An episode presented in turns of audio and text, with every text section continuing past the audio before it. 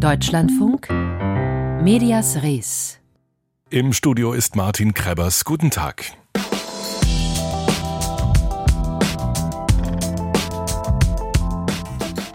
Russische Propagandavideos uneingeordnet in Österreichs Hauptnachrichtensendung, das ist ein Ding.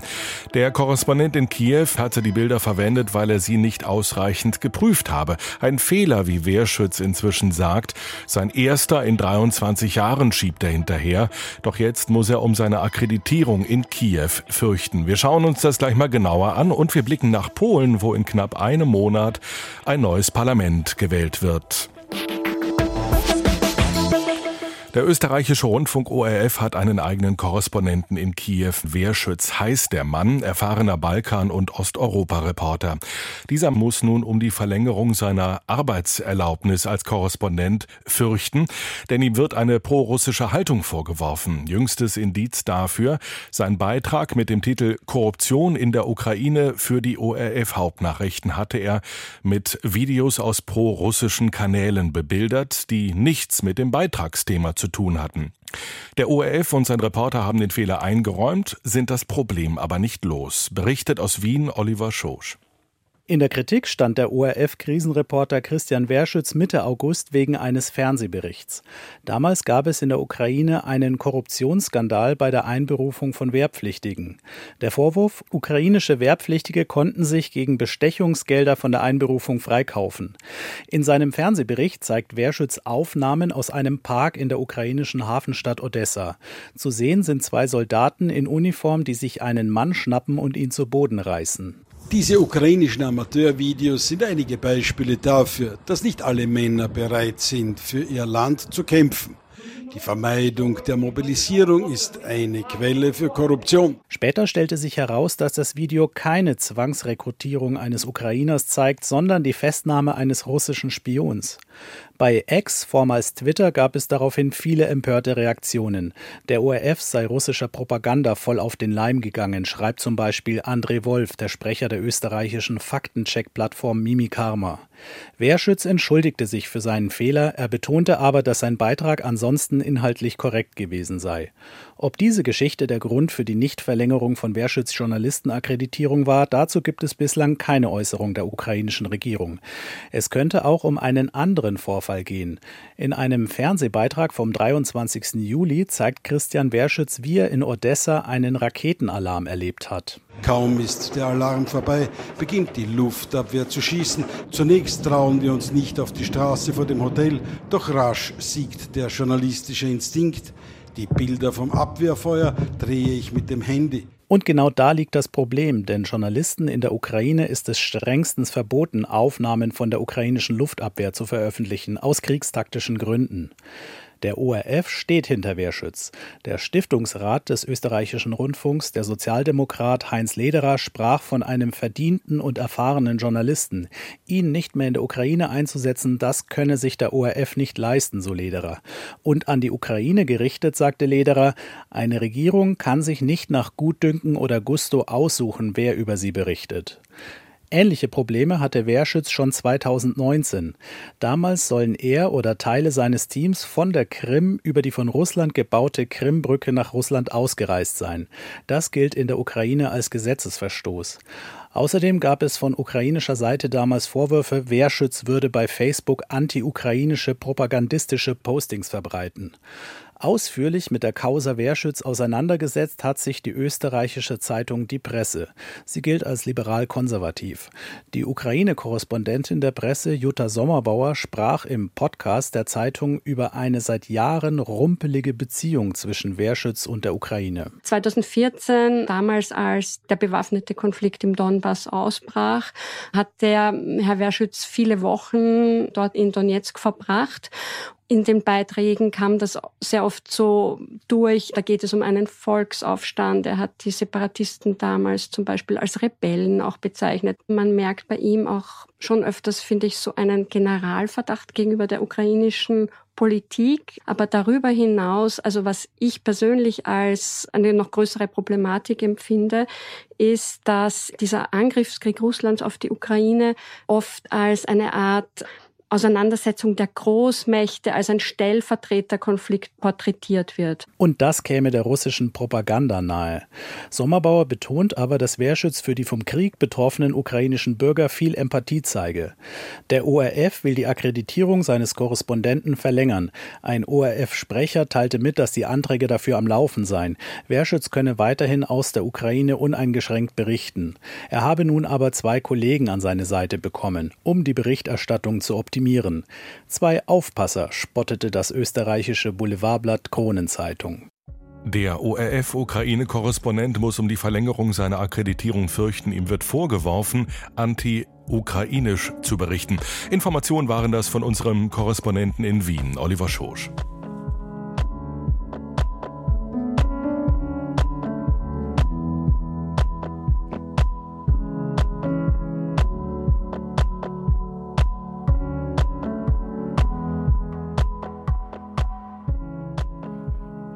Sie hören den Deutschlandfunk 15.41 Uhr. Staatsfunk, so werden wir öffentlich-rechtliche von manchen Kritikern geschmäht, was unterstellt, dass der Bundeskanzler höchstpersönlich allmorgendlich per Direktleitung die Weisung des Tages erteilt. Nein, das ist natürlich nicht so. Wobei Natürlich. In unserem Nachbarland Polen ist da überhaupt nichts mehr natürlich. Da hat die regierende Peace-Partei nun sogar versucht, beim Online-Portal Onet einen zweiten Chefredakteur zu installieren, der gewährleisten sollte, dass hübsch auf Regierungslinie berichtet wird. Die Redaktion hat diesen Versuch öffentlich gemacht. Polen ist im Wahlkampf und die unabhängige Presse dadurch noch mehr unter Druck. Aus Warschau berichtet unser Korrespondent Martin Adam. Eine Mediengala Ende August in Gdansk, Danzig. Die Grand Press Stiftung verleiht die Medaille des freien Wortes im Europäischen Zentrum der Solidarność in der früheren Leninwerft, einem Ort, der wie kaum ein anderer in Polen für Widerstand steht. Zu den Gewinnern gehört Piotr Schwierczek für die Reportage Die Kraft der Lüge. Ein Ergebnis der Ausstrahlung von Die Kraft der Lüge war ein Verfahren des Landesrundfunkrates gegen meine Redaktion. Aber kurz darauf ist etwas Unglaubliches passiert. In einer einzigartigen Aktion haben fast 100 Redaktionen an einem Tag meine Reportage online veröffentlicht. Das war eine einzigartige Geste der Solidarität, aber vor allem des Widerstands gegenüber der zunehmenden Zensurtendenz in Polen. To był gest sprzeciwu wobec takiej narastającej tendencji cenzury w Polsce. Die Kraft der Lüge beleuchtet politische Manipulationen bei der Aufklärung der Flugzeugkatastrophe von Smolensk, bei der 2010 unter anderem Präsident Lech Kaczynski ums Leben kam. Dessen Bruder Jarosław führt die Regierungspartei PiS und geht bis heute von einem russischen Anschlag aus. Nach der Veröffentlichung des Films droht der polnische Medienaufsichtsrat dem Fernsehsender TVN mit einer Strafe von umgerechnet 200.000 Euro. Der Versuch, den TVN-Eigener, den US-Konzern Discovery, per Gesetz zum Verkauf zu zwingen, war zuvor am Druck aus Washington gescheitert. Aber teure Klagen des Landesmedienrates gegen unliebsame Redaktionen kommen häufig vor. Jetzt im Wahljahr greift die PiS aber auch zu anderen Mitteln, musste Bartosz Węglarczyk, Chefredakteur des Online-Portals Onnet, erfahren. Eine sehr wichtige Person aus dem Regierungslager erklärte mir, ihrer Meinung nach sei Onnet kein objektives Medienorgan, weil es nicht die Position der Regierung vertritt. Aber sie hat mir sofort eine Lösung angeboten, die Ernennung eines stellvertretenden Chefredakteurs für Onnet für die Darstellung der Regierungsposition. Das ist ein Zitat. Wohlgemerkt eine Person, die dem eigentlichen Chefredakteur gegenüber nicht verantwortlich wäre. Journalisten würde Geld geboten, um aus dem Inneren der Redaktion zu berichten. Juristisch, aber auch persönlich wird Druck ausgeübt, sagt Wenglarczyk, und immer auch finanziell. Ich arbeite seit 1989 als Journalist. Nie war es für Journalisten auch nur halb so schwer wie heute. Wenn sich am Verhalten der Behörden gegenüber den Medien nichts ändert, werden die nächsten Jahre meiner Meinung nach sehr hart und ein großer Teil der Medien wird sie nicht überleben. Schon bald nach der Wahl der Peace 2015 kündigten Regierungsstellen Annoncen und Abonnements bei kritischen Zeitungen. 2021 übernahm der teilstaatliche Mineralölkonzern Orlen mit der Polska Press Gruppe einen Großteil der polnischen Lokalzeitungen. Łukasz Lipinski, der stellvertretende Chefredakteur des politischen Wochenmagazins Polityka, spricht von einer Kampagne gegen freie Medien. Es gab so viele Ideen, dass wir einiges schon wieder vergessen haben. Zum Beispiel eine spezielle Steuer, die theoretisch große Konzerne treffen sollte, merkwürdigerweise aber vor allem den Oppositionsmedien geschadet hätte. Die Übernahme der regionalen Presse durch Orlen, Lex TVN ist nicht so lange her. Ach ja, sagt Lipinski, fast hätte er TVP und Polskie Radio vergessen. Die öffentlich-rechtlichen Senderfamilien wurden förmlich umgekrempelt. Und je einseitiger sie berichten, desto öfter geben auch private Medien ihre Neutralität auf, berichten also auch tendenziös. Es gibt sie noch, die Pressefreiheit und Vielfalt in Polen, aber sie ist schwer unter Druck. Berichtet aus Warschau Martin Adam.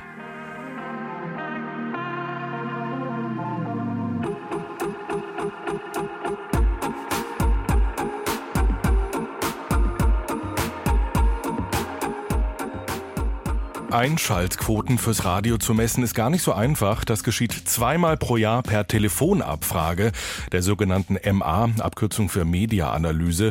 Welchen Sender haben Sie gestern wie lange gehört, wird da zum Beispiel gefragt und am Ende werden die Quoten statistisch hochgerechnet. Die Webradionutzung, die müsste sich doch sehr viel eindeutiger messen lassen. Tatsächlich gibt es dafür die MA IP Audio. Und die hat nun ermittelt, dass WDR 2 deutschlandweit führt, gefolgt vom Livestream von SWR 3 und auf Platz 3 dem Deutschlandfunk. Wie genau das gemessen wird und was die Zahlen sagen, Jens Schröder ist Datenjournalist beim Fachportal Media. Was genau diese IPMA Audio misst, das habe ich ihn vor der Sendung gefragt. Die MAIP-Audio misst letztlich die Nutzung von Webradiosendern. Man hat halt irgendwann mal ähm, beschlossen, dadurch, dass das Webradio immer wichtiger wurde, dass man eben nicht nur die MA Radio hat, sondern eben dann auch die MAIP-Audio, wo man eben diesen Trend zum Webradio abbilden kann. Und das schließt alles ein, also auch App-Nutzung und so weiter? Das schließt Streams von Radiosendern ein allerdings nur von den Radiosendern, die wirklich da auch teilnehmen wollen. Das heißt, es wird jetzt nicht jeder Radiosender, den es gibt, gemessen, sondern nur die teilnehmenden Radiosender. Und wer führt diese Analyse durch? Ja, das macht wie bei der Radio MA oder auch der Print MA, macht das eben die Arbeitsgemeinschaft Mediaanalyse, die ACMA. Und das ist ein Forschungsverbund, wenn man so will, der sich zusammensetzt aus allen Gruppierungen, die ein Interesse an, ja, an letztlich Werbevermarktung haben. Das sind zum einen die Medienanbieter, also in diesem Fall Radiosender. Zum zweiten die Werbung Treibenden, also Unternehmen, die für ihre Produkte werben wollen. Und dazwischen die Mediaagenturen, die dann, ja, so die Vermittlerrolle einnehmen zwischen den Medien und den Werbungtreibenden. Was genau ist die Aussagekraft dieser, dieser Zahlen? Also was, was lässt sich da ablesen? Naja, es ist zum einen lässt sich da recht viel ablesen, zum anderen aber auch recht wenig. Also was sich da halt sehr, sehr genau ablesen lässt bei der MAIP Audio ist, wie viel oder wie oft die einzelnen Sender tatsächlich im Internet gehört wurden. Was sich aber nicht ablesen lässt, ist, wer sie hört. Also sprich, es ist eine reine technische Messung. Man sieht eben nicht, welche tatsächlichen Menschen haben den, den Livestream gehört. Da muss man dann halt wieder in einem zweiten Schritt, so wie es die Radio MA beispielsweise macht, die Daten mit Umfragen anreichern. Was sind denn da die Größenordnungen? Also wie viele Menschen hören Webradio? Generell kann man sagen, dass Webradio immer, immer wichtiger wird. Das UKW-Radio ist zwar immer noch in der Nutzung deutlich vor dem Webradio, aber der Trend geht beim UKW nach unten und beim Webradio nach oben. Wann sich diese beiden Kurven irgendwann mal treffen werden, ist schwer zu sagen. Wie schaut denn die Branche auf diese Zahlen? Also bei der, bei der klassischen MA, da kommen von allen immer sehr stolze Pressemitteilungen, wo man sich auf die Schultern klopft und alle behaupten, sie hätten gewonnen. Bei der MA IP Audio ist es vergleichsweise still. Ja, das ist tatsächlich noch so. Zum einen liegt das eben auch daran, dass die Radio MA eben konkrete Menschen ausweist, ja, also wie viele Leute haben einen bestimmten Radiosender gehört, was aber eben nicht durch so eine schöne technische Messung geschieht, sondern durch, durch Telefonumfragen. Zum anderen ist eben die Bedeutung des Webradios noch nicht ganz so hoch wie die des Gesamtradios. Irgendwann wird es wahrscheinlich einfach mal darauf hinauslaufen, dass diese beiden einzelnen ähm, Ausweisungen dann verheiratet werden, wenn man so will. Schon jetzt spielt die MA-IP-Audio in die Radio MA mit rein, aber irgendwann wird es wahrscheinlich dann wirklich gar keine gesonderte Auswertung mehr geben, sondern da werden die beiden Studien sicherlich dann irgendwie zu einer werden. Wenn man die ARD mal zusammennimmt, dann kommen die auf 163 Millionen Websessions. Wenn man aber dann den Fokus noch etwas größer zieht und Spotify mit zunimmt, dann sind die bei weit über 200 Millionen Sessions. Zeigt das die heutigen äh, Größenverhältnisse Spotify vor allen anderen? Naja, das zeigt vor allem, dass äh, gerade beim Thema Musik die Leute diesen Komfort, den ein Streamingdienst liefert, dass man eben Playlists hören kann, dass man die Musik hören kann, die man möchte und nicht eine Musik, die, die ein Radiosender für einen zusammengestellt hat, dass das viele Leute natürlich reizt und dementsprechend ist Spotify halt sehr erfolgreich im Vergleich zu, zu Webradiosendern. Ja. Aber ist das fair, die in einen Topf zu legen? Denn Radio macht Spotify ja nicht. Das stimmt, aber auf der anderen Seite ist es natürlich so, dass beide im selben Markt kämpfen. Zum einen im selben Markt, was, was Werbung anbetrifft also letztlich vermarktet Spotify genauso Audio-Werbespots wie, wie private oder auch öffentlich-rechtliche Radiosender. Und zum anderen kämpfen natürlich beide auch auf dem Hörermarkt oder wenn man es noch weiter fasst, auf dem Mediennutzungsmarkt, wo es darum geht, möglichst viele und vielleicht auch möglichst viele in, in einer möglichst langen Zeit zu erreichen, damit man mit seinem Medium einen gewissen Einfluss oder einen gewissen Erfolg erreicht. Und dementsprechend ist natürlich das ein Medienmarkt, in dem man Spotify letztlich auch mit den äh, Radiosendern verglichen werden kann. Sagt Jens Schröder, Datenjournalist beim Branchenportal Media, hier im Medienmagazin des Deutschlandfunks Medias Res. Kriege, Klimakrise, Inflation, irgendwie hat man das Gefühl, die schlechten Nachrichten werden von den noch schlechteren Nachrichten abgelöst. Viele hören inzwischen gleich weg, fühlen sich ohnmächtig und überfordert. Was Journalisten nicht können, ist Kriege beenden oder das Klima retten, aber was sie können, ist nach Lösungen zu suchen und solche Lösungswege in ihre Berichterstattung mit einzubauen, zeigen also, dass jeder Einzelne vielleicht doch nicht ohnmächtig ist. In Bonn gab es am Wochenende das Festival für zukunftsfähigen Journalismus. Das gemeinnützige Bonn Institute hat dazu eingeladen und Menschen und Medienmenschen zusammengebracht. Deutschlandfunk-Reporterin Annika Schneider berichtet. Die Bonner Fußgängerzone am Samstagvormittag. An einem Bauzaun hängt Gabriele Holzner Plakate auf. Was brauchst du zum Thema Klima von den Medien steht auf einem. Die Programmdirektorin des Hessischen Rundfunks will heute beim Be Future Festival mit Menschen über Klimajournalismus ins Gespräch kommen. So, deswegen sind wir hier rausgegangen. Die hatten, wollten uns eigentlich hier in der Sion im ersten Stock äh, packen und da haben wir gesagt, nee Leute, das macht keinen Sinn. Nee, nee. Wir wollen raus auf die Straße. Die ersten, die vorbeikommen, wollen nicht stehen bleiben. Wohl auch, weil das Radiomikro der Deutschlandfunk-Reporterin abschreckt. Ein Stück weiter hingegen, auf dem Münsterplatz, ist der Austausch schon in vollem Gange. Das Recherchezentrum Korrektiv hat Pavillons aufgebaut mit Girlanden, Getränken und investigativen Comics.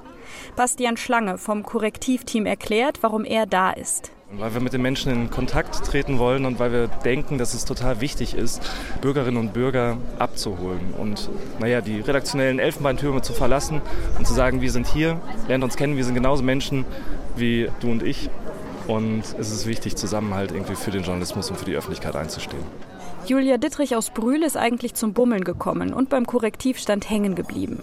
Auch hier geht es gerade um Klimaschutz, eines ihrer Herzensanliegen, wie die Passantin erklärt. Dass sich eine Redaktion mitten in die Stadt stellt, findet sie eine tolle Idee. Ich finde das manchmal auch in den Talkshows ein bisschen abgehoben und so zu sagen, das erreicht mich als Bürgerin nicht so wirklich. Und deswegen, ja, ich nehme jetzt Zeit. Ich möchte gerne da mehr von wissen. Kostenlose Angebote rund um Medien gibt es heute an neun Orten, alle mitten im Zentrum. In vielen der Diskussionen und Workshops sitzen dann doch zu einem guten Teil Medienschaffende. Aber es gibt auch Fachfremde, die mit Programmheft gewappnet von Ort zu Ort ziehen, etwa um prominente Köpfe zu treffen. Eva Walter ist auf dem Weg zu einer Lesung mit WDR-Moderatorin Isabel Schajani. Und es ist sehr schön, wenn das mal in Bonn hier solche Veranstaltungen sind, dass man den einen anderen man sieht. Den einen sieht man nicht so gerne, aber dann auch den anderen. ja. Ein Honorar bekommen die Medienschaffenden, die teilnehmen, nicht. Trotzdem sei das Interesse der Branche groß, sagt Festivalorganisatorin Ellen Heinrichs. Wir alle teilen eigentlich diese Einstellung, dass Journalismus eine Dienstleistung ist.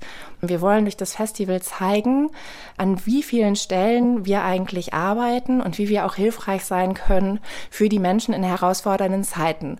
Und ob das dann jetzt konstruktiver Journalismus heißt oder einfach moderner Journalismus oder guter Journalismus, daran hängt überhaupt nicht mein Herz. Die Redaktionen kämpfen mit mehreren Herausforderungen gleichzeitig. Dem steigenden Misstrauen in etablierte Medien, der Nachrichtenmüdigkeit nach diversen Krisen und der veränderten Mediennutzung der sogenannten Generation Z. Ein ganzer Berufsstand ist auf der Suche nach Lösungen. So scheint es am ersten Festivaltag, an dem rund 500 Medienschaffende erst einmal intern aufeinandertreffen. Community Management, Formatentwicklung, Diversität, das sind nur einige der Themen. Eine Idee, wie Medien Vertrauen zurückgewinnen können, hat Thomas Rebbe, Chefredakteur der 60-köpfigen Redaktion in München, die die Mailportale GMX und Web.de mit Artikeln bestückt. Und damit auch Menschen erreicht, die eher selten klassische Nachrichten konsumieren. Ihnen sei es wichtig, transparent zu arbeiten, sagt Thomas Rebbe, mit Kriterien, die Reporter ohne Grenzen festgelegt hat. Wir kennzeichnen Meinungsinhalte deutlich von Nachrichteninhalten. Wir legen unsere Quellen offen. Wir informieren über unsere Autorinnen und Autoren, sodass jeder Leser, jede Leserin sich ausführlich über unsere Arbeit informieren kann. Rund 800 E-Mails mit Feedback erhalte die Redaktion jeden Tag. Beim Be Future Festival ist Thomas Rebbe, weil er auch von anderen Medienhäusern lernen möchte. Austausch und Kooperation seien wichtig, um den Journalismus besser zu machen. Zurück in der Innenstadt. Im Kinosaal der Sternlichtspiele ist gerade eine Diskussion zu Journalismus in Krisenzeiten zu Ende gegangen. Susanna Kremer-Bernbach, Kunsthistorikerin aus Bonn, hat zugehört. Vielen Menschen sei noch nicht klar gewesen, mit welchen Herausforderungen der Journalismus konfrontiert sei, vermutet sie. Ich würde mal annehmen, dass viele da vielleicht auch erstmal Anregungen herausnehmen, zu überlegen, ah ja, da habe ich noch gar nicht drüber nachgedacht, muss ich weiterdenken. Das ist jetzt so ein bisschen das, was ich jetzt aus dem Publikum entnommen habe, bei denen, die nicht vom Fach sind. Also die, die vom Fach sind, die stellen natürlich auch entsprechende Fragen.